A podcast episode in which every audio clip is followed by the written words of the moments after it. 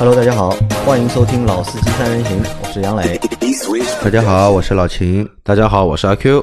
呃，我和大家说声抱歉啊，好久不见，对吧？我们自从过年前，对吧，更新了一期节目之之后，对吧，到现在就一直没有更新，因为受就是疫情的影响，所以我们好几个节目都不能够正常更新，对吧？在这里向大家表示抱歉。但是呢，疫情还没有结束，对吧？我们现在还在就是疫情当中，呃，相信很多小伙伴还是没有工作，对吧？还没有正式复工，待在家里。那我们正好今天是抽抽抽空了，对吧？嗯。来到我们的办公室，对吧？费尽了蛮复杂的手续，对吧？做了很多复杂的手续，对，能够回公司，对吧？重新录个几期节目，对吧？要录老秦西游杂谈，要录我们的上海话节目，那抽时间也录一集或者录两集，就是老司机三人行的节目。那虽然说在最近这段时间里面啊，就节目没有正常更新，但是我们的直播的频率。变高了，对吧？我基本上从大年初一开始吧，好像每天晚上都在直播，对吧？当中停过几天，对吧？也能够在节目不能正常更新的情况下，那做一点其他事情来给大家做一个陪伴，对吧？在这里就是向大家表示抱歉，好吧？那今天的话，就是因为老司机三人行嘛，就我们要聊车，对吧？但是好像在这个节骨眼上面啊，就是。你说真的要聊车吧，好像最多只能聊聊就是疫情期间，对吧？买什么车，对吧？这个节目我们已经做过了，对吧？那么你说聊新车，好像也没有什么新车。最近很多新车的上市会都有，对，就是响应国家号召嘛，都都都都推迟了。理论上应该是两月份，其实是有一些新车上市的。但是现在都没有了。对，因为传统的话，应该是四月份的话会有北京车展嘛。啊，对。然后基本上的话呢，二三月份一般会做一些市场的一些前期的一个预热。但是的话呢，也是怎么说呢？为了大家的身心健康啊，对吧？还是再加上就是疫情期间，对吧？用车的几率比较少。对的，用车的几率比较少。大家大多数时间都宅在家里嘛。宅在家里，所以啊，就是车的话题相对来说会少一点。所以呢，今今天这一期呢，我们来和大家来聊一个就是摩托车，对吧？嗯。之前聊的都是汽车嘛。对我们之前好像前年好像做过就是摩托车的节目，对吧？但摩托车节目做的比较少。但我们知道，就有很多小伙伴就是都会去，就是对摩托车其实也是有兴趣的。那这一期节目呢，我们会来聊一聊就是摩托车。那摩托车的话，因为其实我不是太懂，对吧？那我说要聊摩托车，但对我来说，就脑子里第一个印象可能就是哈雷，对吧？在我脑子，如果说到摩托车的话，可能有一个就是第一印象的车品牌就是哈雷戴维森。对吧？那我们可以今天来聊一聊，就是哈雷戴维森，对吧？因为对我来说，我不是一个就是摩托车的一个爱好者，对我也不会开摩托车，对吧？但是我知道老秦和阿 Q，你们两位都是摩托车爱好者，并且你们都有摩托车的驾照，嗯，自己也都买过摩托车，对，对吧？现在你们还有摩托车吗？有的，现在还是有摩托车，是就不太用了，对吧？不开了，的。老秦那个是属于古董。不能开啊！他这个上路就直接一一招手，车扣掉，对吧？能不能拿出来还不知道。那个车是是一个古董，是古董，对吧？对，是古董。现在有摩托车吗？现在还有一辆，还有一辆，还有一辆，去年卖了一辆。啊，那我们呢？因为说今天聊哈雷嘛，对吧？我想问一下，就你们两位啊，就是对哈雷戴维森这个品牌或者它的这个摩托车，你们是有什么印象吗？或者这个品牌在你们脑子里是一个什么情况？哈雷嘛，首先是一辆。比较有年代的品牌了，对吧？也有一百多年的历史了嘛，从一九零三年到现在嘛，对吧？期间哈雷的摩托车也经过了一次大战和二次大战，对吧？都是属于军用摩托车，历史那么悠久啊！嗯，一九零三年，那到现在已经超过一百年了，已经。对，已经一百多年了。那么哈雷这个车给我的印象呢，是首先它是大排量摩托车，对吧？它没有小排量的，对吧？嗯，八八三是它的入门款，是吧？现现在有更低的，有更低的，有有七五零，在国外的话呢，还有个五百啊。之前八八三是入门款，最最最小排量的，对吧？那么大的嘛，其实哈雷啊，有很多人，大家看过以前那部电影嘛，《终结者》，《终结者》第二集，对吧？这里面哈雷哈雷的那个。小胖子嘛，对吧？Fit Boy，就是那个那个男主角施瓦辛格，施瓦辛格开的那一辆，对吧？这是我们在很比较早之前从荧幕上面看到的这个哈雷摩托车的形象啊，基本上哈雷摩托车其实就是这这么个车子，就是我们开摩托车的人呢，一般来称这种车子呢叫太子车。太子车啊，叫太子车，对吧？要么街车、跑车，还有就是太子车嘛。哈雷就属于太子车之类的车啊。那么很重的美国，美国那个风格，就车大，对吧？对排量大，车大排量大，对吧？声音也大，对吧？开车的人呢，个子应该也要大一点，要不然呢比较难驾驭啊。特别像哈雷的那个大滑翔这种排量啊，一千八百 CC 以上的，对吧？这个我觉得啊，像我这个身高开那个车应该不太协调，有点累，的吧？啊，对，不身高人的个子的大小跟那个车子的大小有不美观，对，不协调。阿 Q 呢？阿 Q 对哈雷是有什么印象印象这个就说来话长了。啊？你说哈雷其实这个车在一六年的时候，我差点入手一台。就一六年，对，因为当时因为当时最终没有入手的原因，还是因为上海的车牌原因，黄 C 没办法上，黄 A 呢能力范围够不着，所以说最终就这个计划呢就流流产了。对这个车的印象其实就一句话形容吧：自由、个性。自由个性，自由个性其实你说个性有一点，自由其实不是哈雷独有的，所有的是摩托车的一个只要是摩托车，你驾驶的感觉就是自由。呃，为什么我要说自由这两个字啊？呃，现在我们说汽车，就是说一辆车操控性好，说就是说那个我们说人跟车的一个沟通性好，那是指什么呢？就指这辆车操控性好。但当然，哈雷操控性，说实话，客客观来说的不是那一块料。那为什么要把这个来提出来呢？哈雷这个车呢有点意思，呃，入门版的 Sport 系列的话呢，从古至今到现在，唯一一项电子配备就是 ABS，嗯，加一个电喷。呃，零四年、零三年之前的哈雷都是化油器的。那除了这两个电子设备以外，它别的东西全部都是纯机械的。那在这种纯机械的范围，我们来找一辆四轮的汽车，你能找到什么车子？当下这一个年代，好像没有。呃，平行进口车有一台叫拉达尼瓦，这辆车什么都没有，就是全机械的。那这种车就代表了代代代表野性，代表自由。那所以说，我会把这两个东西呢拉到一块去说。还有呢，野性就是这个车呢，因为所有的管路都是呃怎么说，它都是一个裸露的一个车身嘛，它不会像一些街跑一样会有很多的扰流板。按照现在的流流流行话说，空气动力套件，嗯，这些东西都没有。所以说，你所有的东西，不管是排气管，还是发动机，还是你的一个叫车架，包括前叉，都是裸露在外的。这种感觉的话呢，其实附带件的吧？就就是是我的菜。就你就喜欢这种就机械感就是很重的这种东西。对，比较偏理工男、比较偏直男这种风格的东西都比较喜欢。那你们最早啊，就是因为我我我了解哈雷，或者我认识哈雷啊，就是我是从就电视上看到的嘛，就你说的就是电影啊，或者一些就是电视啊上面可以看到这个东西。但你最早老金年纪比我们大嘛，对吧？老金最早就是看到哈雷是什么时候？最早看到哈雷就是看那个施瓦辛格的电影，也是看电影对吧？对的。那看到真车呢？看到真车啊，是真车嘛？是后来玩摩托车的时候，后来也就看到哈雷了。老金是几几年开始玩摩托车的？我九九几年，九四年吧。九四年就开始玩摩托车了，嗯就那个时候就看到中国就有哈雷了，已经有的，但是那个时候哈雷都是水货，都是水货，都是走私的，对吧？因为官方没有进口过啊，对吧？这都是走私的。那那个时候就是九四年，你看到哈雷和就那个时候你开的摩托车有什么区别？那个时候我们玩车怎么，哈雷没人要玩嘞，觉得那个是 年纪大的人玩的呀。那个时候我们还年轻呢，都是玩跑车的呀。就很复古，对吧？觉得，呃，不，也不是说复古，它就是太子车嘛，嗯，也不是说它有多复古，对吧？其实你说像这种造型的车，摩托车，那个那个日本车也有的呀，那个叫什么雅马哈的 Viago，对吧？雅马哈的 Viago 它那个有一二五，有二五零，有四零零，对吧？那个 Viago 最大的是七五零嘛，对吧？轴传动的，四零零开始就是轴传动，啊，一二五和二五零都是链条传动的，它那个造型就是仿哈雷的嘛，对吧？就是叫太子车嘛，以前叫这个车叫金太子嘛，对吧？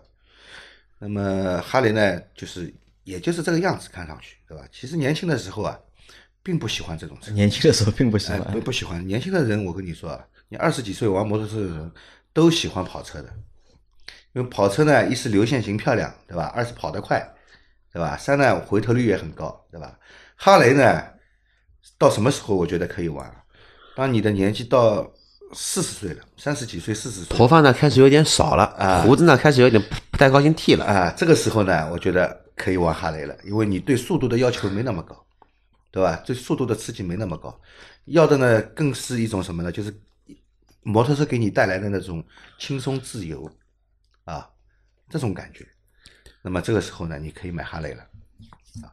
一般你去看二十几岁的小伙子去买哈雷开的有吧？我不能说绝对没有，对吧？基本很少，很少，对吧？基本很少。那阿 Q 呢？阿 Q 最早是什么时候接触到哈雷的？接触到哈雷啊，其实能接触到哈雷，或者说看到哈雷吧，因为我玩车的时候，第一次应该在零五年、零六年左右，还在读书的时候，然后就有翻一些订阅一些那个杂志嘛，那个时候有摩托车杂志，然后小站里面都会有一些介绍。真正看到活的，那么在马路上开的，差不多要到一零年左右。一零年左右的话呢，马路上开始就渐渐的开始看到一些呃哈雷车，就开始在马路上会有。在之前的话，基本上都是一些日本车为主。那你你是什么时候开始喜欢哈雷的？因为我们在做节目之前，我问过嘛，对吧？就你是算不算就是哈雷的，就是粉丝，对吧？算算小粉，但是离中粉还是有一些距离在。正式开始入粉的话呢，大概是什么时候？也就在一五年、一六年那那一会儿，因为那个时候的话呢，有一个就零五年、零六年时候不喜欢，对，因为零六年就觉得这个车是？上上海话头就是说老头老太开的，或者说长者开的。然后大家可以有兴趣可以看一部电影啊，这个电影比较老，是刘德华的一个烈火战战车。然后里面有个情节就是刘德华跟他的弟弟，就是那个主人公二，然后在吵架。对于赛车的，就是这个车哪里来嘛？因为他有个富二代，他有个富一代老爸车一直不肯给他。当他老爸出现的那一刹那，开的就是一台哈雷的软尾。嗯，对的。就是有那么一个场场景在，其实那个场景一直在我的心目中印象非常非常深刻。然后正式有粉的话呢，其实是在一五年那个时候，因为为什么会有那个一一五年开始才会喜欢这个车呢？其实之前的话呢，也像老秦说的一样，玩过很多车，水车啊、行货啊，基本上都玩过，从小排量到大排量都有玩过。其实玩到后面的话呢，对于速度这种追求会逐渐的降低。那么喜欢什么呢？就喜欢一辆车开起来呢。有一些回头率，但是不用太快，坐姿会比较舒服。因为你要知道，跑车也好，街车也好，让你开一个一百公里左右的一个叫中途的一个叫摩旅的一个自驾游，其实是很累的。不管是街车也好，跑车也好，街车还能接受，街车其实车开长途真的是累。街车真的接受不了。我举个例子，现在所有的街车它都是运动性属相，减震器行程非常短，座椅也非常硬，跟十年前、十五年前的那一种什么那个 XJR 啊、CBR 这种车是完全两个概念。那种车的话呢是中性取向，又能开又比较舒服，然后坐了也比较软，对吧？现在所有的街车都是裸嗨，就是把跑车的一个叫空气导流罩全部拆掉，裸版的一个街车，这种车子开起来很累的。我同样跑过一个长途，上海到黄山，那个时候开了一台街车，来回跑好之后，在家里面歇了三天，没没缓过来，整整是没有没缓过来。然后那相对来说，哈雷的坐姿跟它的骑行体验的话呢，它的重心会比较低，肯定是没有街车跑起来了这么的累。当然，哈雷也不是说很舒服，很舒服的哈雷吧有，呃叫。呃，要买到 evo 系列的，就 evo 系列之之之后，滑翔系列的车，那是很舒服，减震器又软，电加热座椅又有又有影响，那个车开起来非常舒服。但是入门级的哈雷基本上开起来，这个级别的其实还是后座的人坐的最舒服。其实后座坐的 怎么说呢？你有机会去试试看，坐个四五十公里，保证你不要坐。其实还是享受那一种姿态的体验，就是可谓说是什么呢？是汽车改装界中的姿态党，就是我不追求快，我就追求与众不同，就追求好好看，就这种感觉，是这个腔调，对吧？就腔调。就这个车会有像年纪轻的时候是不会喜欢的，对吧？等有了一点年纪之后，对吧？年纪大一点之后，对吧？会会觉得这个车就你变得喜欢了。其实也不一定是跟年纪有关系，是跟你之前开的车有关系。因为摩托车的话呢，我一直都比较喜欢，然后从小到大就从从小大概从我五六岁就开始开我爸的叫新大洲，就是北方朋友你可以知道有个车叫叫叫叫金鸟，金鸟就是木兰？木兰木兰木兰，就就是铃就是铃呃有就是金鸟也有铃铃木的木兰，就是它的原型车就是木兰，然后后面什么新大洲啊、金鸟啊、火鸟都是这种车。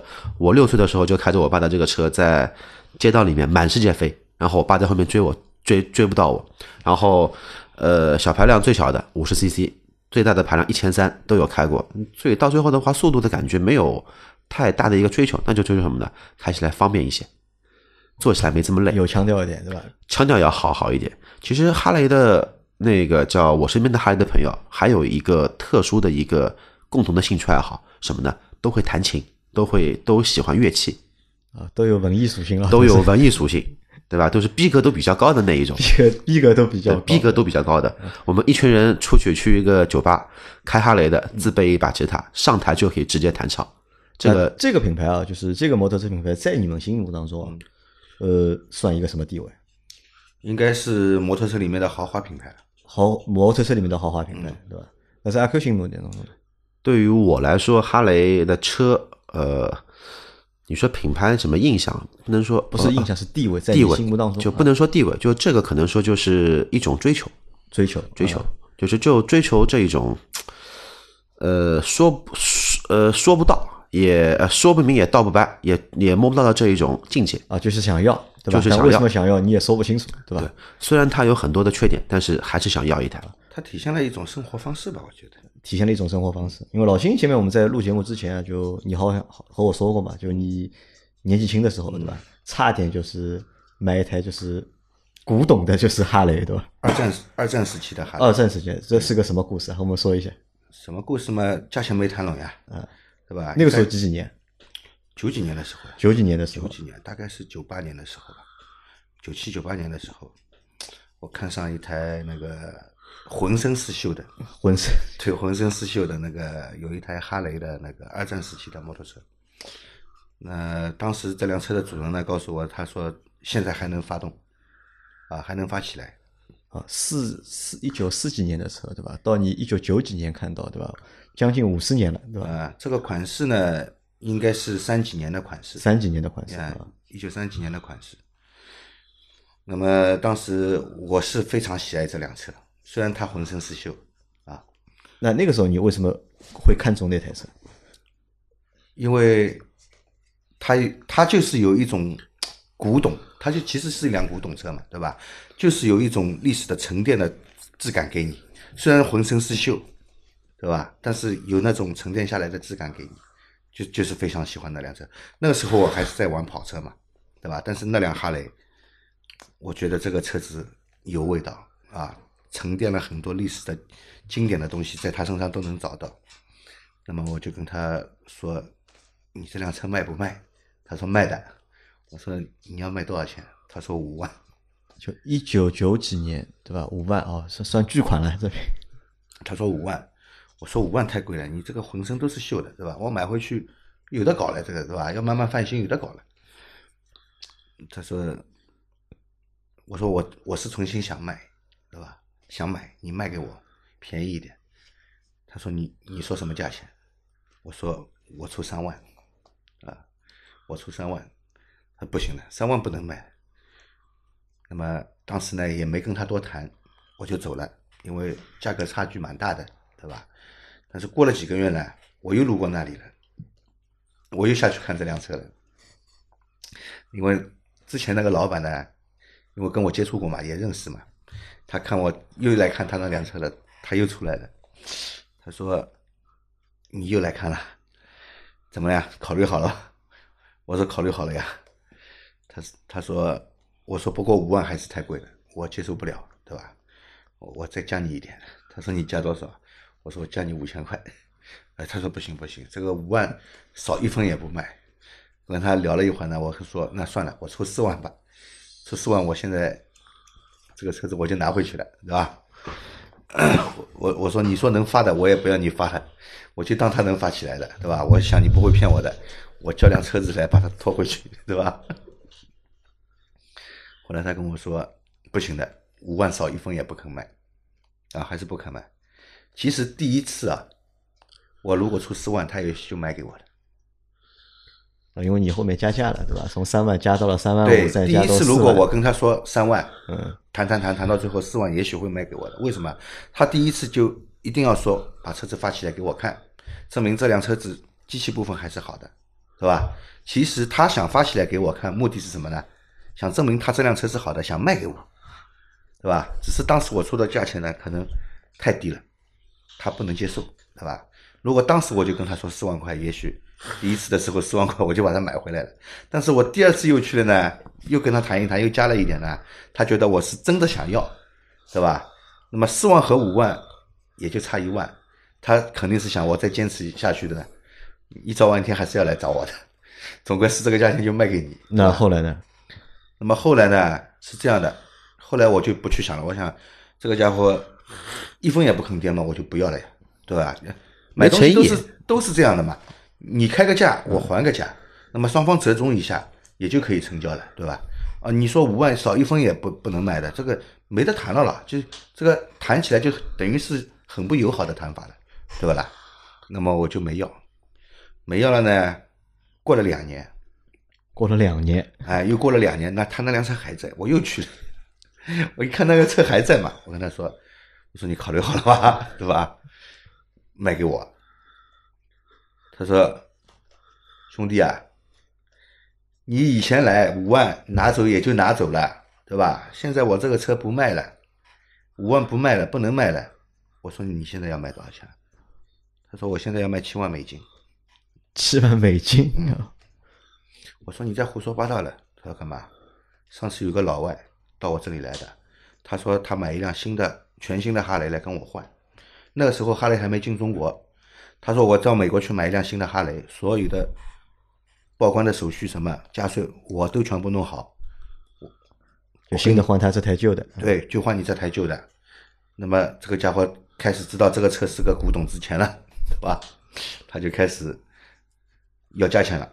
人家说给他换一台新的哈雷，他也不换。结果那辆车真的后来卖掉了，十七万美金卖掉了，被一个真的十万美金卖掉被一个香港人买去了。哦，那我觉得你损失蛮大的，对吧？哎，你你在想买这台车的时候，当你价格出到四万的时候啊，嗯，你考虑过它的价值吗？我考虑过的，我认为值得，至少四万它肯定值的。首先，它是一辆古董车，虽然中国那个时候没有什么古董车的消费理念的，是吧？现在也没有什么古董车的消费理念，没有的。但是我觉我就觉得这辆车值这个价钱的，我觉得，而且这个价值是超过这个价钱的。那么为什么我说四万去收它呢？那收回来，我肯定要翻新的，很多东西要去弄的，对吧？这样搞前前后后搞搞，我也要再花个好几万下去的，对吧？可能比买回来的四万花的钱更多，才能把它翻新出来，对吧？我当时第二次去跟他谈的时候，其实我脑子里有构思的，这个车应该怎么翻新，我已经想好了再去跟他谈。啊，这个就是你错过了就错过了就错过就错过了，擦肩而过了，对吧？啊，阿坤问你啊，为什么就是这个叫哈雷戴维森？哈雷戴维森名字的由来，对吧？啊，对的。其实你有没有发现一个问题，就是基本上啊，欧美厂商啊创立的品牌，只要有一点年份的，都是两个人的姓氏哦，都是加在哦，都是创始人名字对吧？都是都是创始人的名字。基本上所有的欧美厂商，不管是不是做车的，哪怕那现在的这种戴森吸尘器，它也也用自己的名字来做嘛。对吧？啊，就国外的品牌喜欢用创始人的名字给自己品牌去命名，或者说是创始人有有两个，那么就两个人的名字加在一起。那哈雷戴维森是一个人还是两个人？哈雷戴维森肯定是两个人的名字呀，哈雷戴维森啊，这是两个人的名字组成了这个品牌，对吧？对，一九零三年啊，一九零三年，那一九零三年已经有这样的一个。做品牌这个意思了啊，可能也是什么，也可能是在一百年之之前啊，就大家也没有什么太强的品牌意识，不知道怎么给品牌去命名。我做个东西出来，总要给它起个名字吧？对啊，这个又是我做的，对吧？所以就取我的名字。啊，福特也是对吧？福特福特也是福特是福特的名字对吧？包括林肯，包括本，包括奔驰，都是用它的创始人的名字。日本摩托车也是啊，本田、铃木、川崎，对吧？都都是人的名字啊，但这个为什么中国没有啊？中国中国好像现在只有一个魏派，对吧？是魏建军的魏，对吧？中国呢，从历史上就没什么人用自己的名字去命名自己做的东西，很少有有的，我觉得很少很多啊。有的张小泉，张小泉，张小泉剪刀用用他的名字，对。还有王守义，什么十三香，对，王守义是十三香，老干妈，老干妈，老干妈，老干妈嘛，他只只是叫老干妈呀，他本人又不叫老干妈了，绰号嘛，对吧？啊，那这个是它名呃品牌的名字就是这么来的，对吧？那这个车，因为我一直就搞不清楚啊，我只是觉得就是哈雷戴维森这个车啊，就是很大的，看上去就是很大很威武的，对吧？那么就是我就统称为它哈雷，对吧？但这个里面它它自己分嘛，它就这个车型它有区别嘛？其实分蛮多的，像现在对对，分很多。像现在能够买到的哈雷的话，分城市系列。城市的话呢，System 分中国只卖七五零，然后北美的话呢，还有个 System 五百。像老秦刚刚说的传统的，就是那个风冷的八八三。八八三什么意思呢？就是八百八十三排量的哈雷摩托车，风冷的，然后会有那个低座版，因为它。发动机这一个，但是它有不同的版本，对的，就好比说什么呢？就好比说我一个汽车给你配了不同套件，像现在宝马的话有运动套件，有豪华组件，就类似于这种概念，它会帮你做做区分的。再往上呢，运动者里面会有一千二，一千二的话呢，比如说像那个之前的七二停产了，四八现在的那个 Custom 一千二都是这种运动者里面的一个大排量车型。然后再往上就是经典的，像什么呢？经典的是叫那个呃。软尾啊，包括像华翔，还有戴纳系列，都是它比较经典的一个那个叫型号。然后哈的话呢，其实有一点比较有意思，它不会像欧洲车、日本车标明这个车多少排量，它会标个什么？它会标一个立方。嗯，现在现在新的哈雷发动机幺幺四立方米的一个一个发动机是什么概念？就是幺幺四的。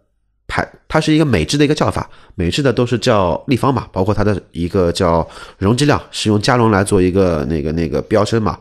那么一百一十四立方是什么概念？排气量是一千八百多，是一千八百多的摩托车，就叫法和别人不叫法不一样啊。那我有个问题啊，是因为这个品牌非常老，对吧？一九零三年到现在一百多年了，对吧？那为什么这个品牌那么多年可以就是？让人的印象变得那么深刻，而且你想，中国又不是一个就是非常对摩托车友好的国家，对吧？其实开这个车的人也不多，我们在马路上其实也看不到太多就是哈雷的真车在马路上跑。但为什么我们这些很多像包括像我这种就是对摩托车其实不太感兴趣的，但是我会认识这个品牌，这是什么原因？其实中国对摩托车并不能说不友好。只是现在的很多地方的法规，嗯，它禁摩啊，对摩托车相对来说不友好。其实之前中国对摩托车并没有不友好，它只限排量，对吧？就是两百五十 CC 的进口摩托车就不能上牌啊，两百五十 CC 的你摩托车要上牌必须是国产的，进口的两百五十 CC 以下的可以上牌，两百五十 CC 以上的就不能上牌了。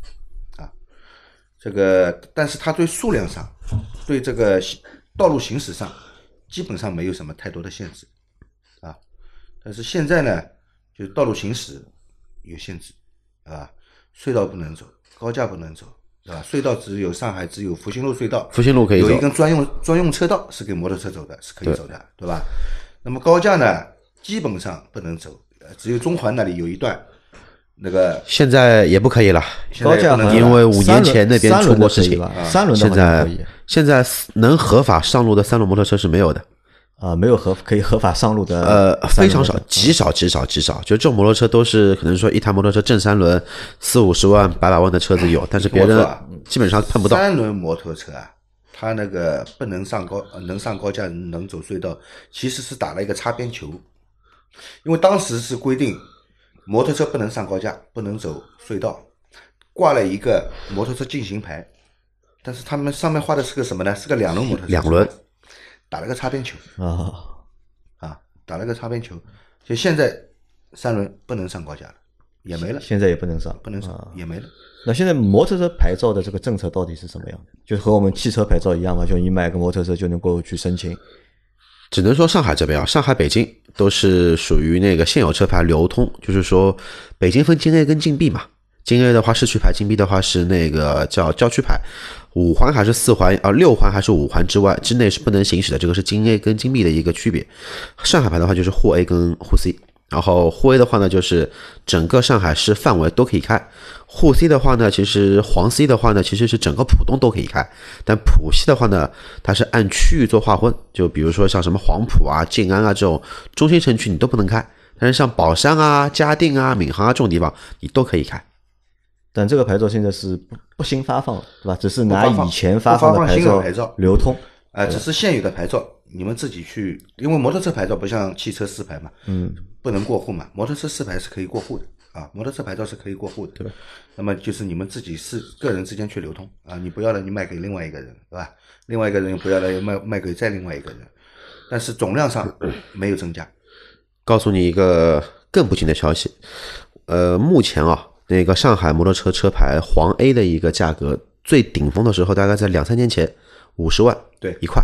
一块现在摩托车牌照要五十万，对，当下的话呢，价格比较回落一些，因为经济不好嘛，三十五万左右，吓人吧？就是你要买一辆低的时候到过二十六万，二十六万到过，现现现现在又回来了，现在又回来了，马上天要热了。对，天 热，这个和天气有关。啊，对的对的，往天热走的话呢，想买摩托车玩的人就多了；往天冷冷走的时候呢，有的人哎呀，马上天要冷了，开什么摩托车就不买了嘛。那么牌照的价格跟这个四季啊，跟夏天和冬季啊，是是有一定的浮动的。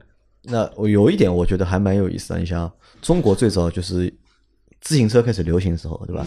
自行车非常多，对吧？中国成为了世世界上自行车保有量最多的国家，对吧？后来是有了摩托车，对吧？我看在我记得我九几年小的时候，就是身边开摩托车的人好像还蛮多的，就开那种就是小排量的那种的幸福啊，是那个是轻便摩托车，蓝蓝牌的，我也不知道什么牌不是的，幸福幺二五，幸福啊，幸福幺五是黄牌的黄牌的，对吧？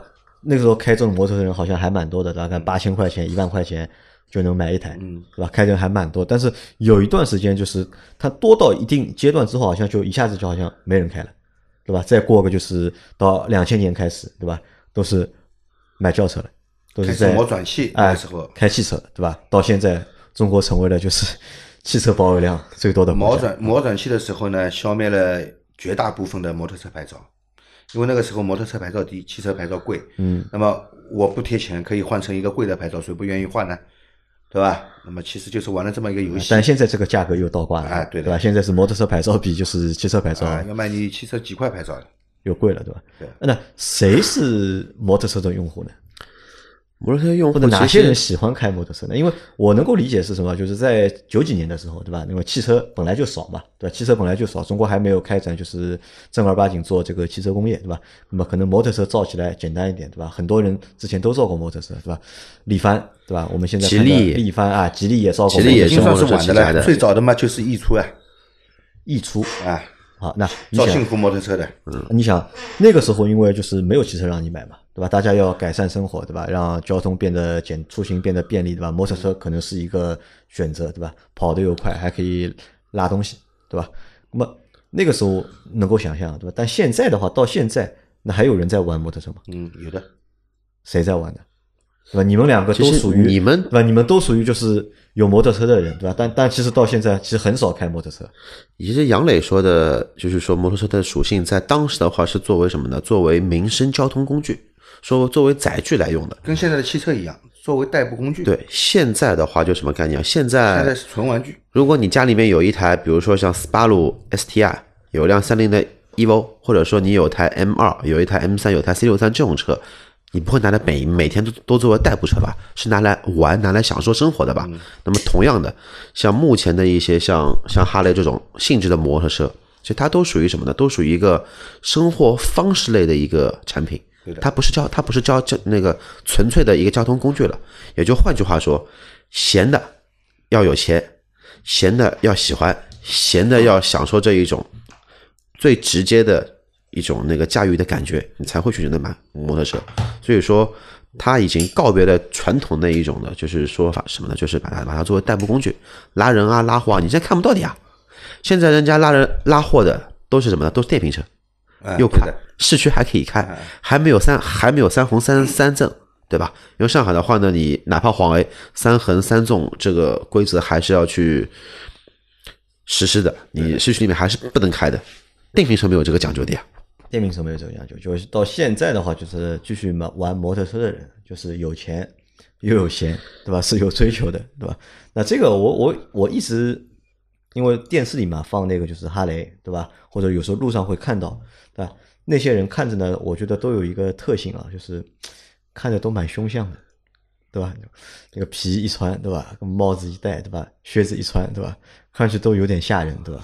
你看美国的这种电影里面，对吧？开哈雷的看上去都是这种像穷凶极恶之徒一样，对吧？但实际情况是怎么样的？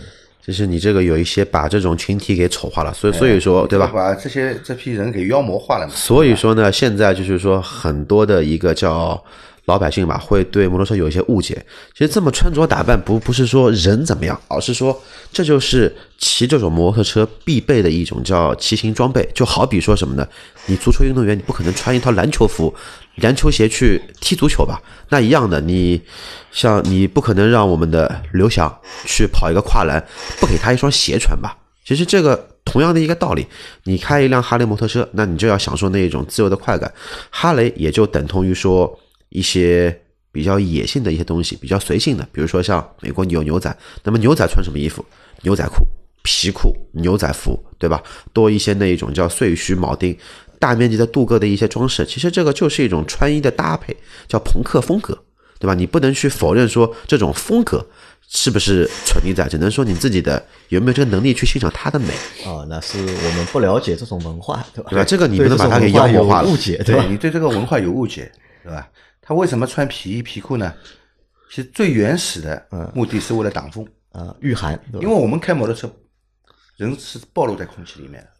在暴露在空气里面用高速行驶的时候呢，迎风是很大的，对吧？那么穿皮衣呢，是为了挡风嘛，对吧？